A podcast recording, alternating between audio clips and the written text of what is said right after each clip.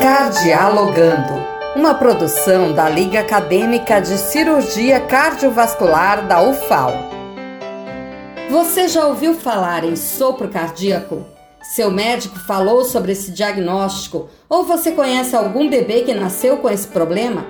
Vem aprender como ocorre o sopro cardíaco e quais as consequências e perigos para o nosso corpo. O acadêmico de medicina José Pedro vai falar o que você precisa saber neste episódio de Cardialogando.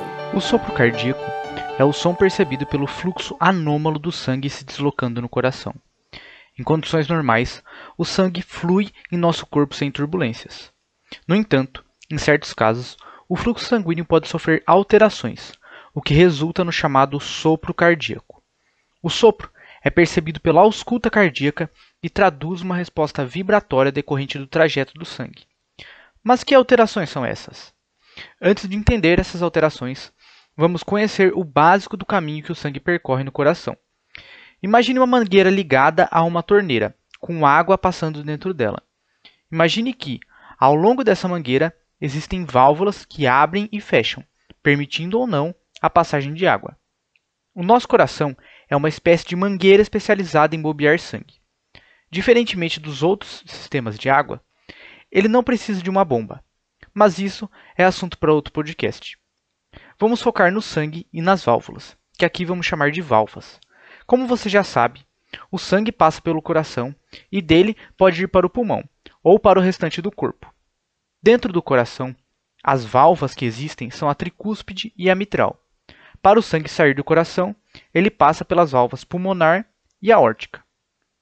Agora você está pronto para entender as alterações. Quando as válvulas ficam mais estreitas que o normal, chamamos de estenose valvar. Já quando elas não se fecham de forma adequada, ou seja, não impedem a passagem do sangue, dizemos que ela está insuficiente. Para exemplificar, quando acontece a estenose, o sangue passa pela válvula de forma diferente. É só lembrar de quando você aperta a mangueira com os dedos, e isso gera um barulho, que é identificado como sopro quando é ouvido com estetoscópio. Outra manifestação comum do sopro cardíaco é quando o nosso coração possui comunicações entre as câmaras cardíacas, manifestação mais comum em bebês. Existem alguns fatores que podem contribuir para o aparecimento dos sopros cardíacos.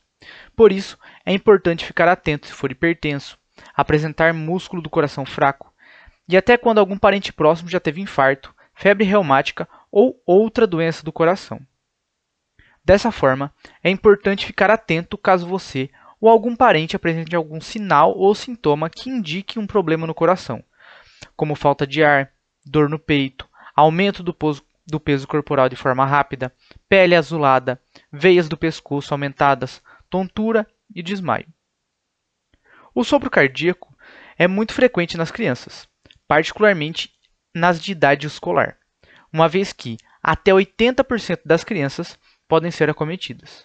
No entanto, muitas vezes esse sopro é inocente, o que significa que não irá acarretar em problemas de saúde para a criança.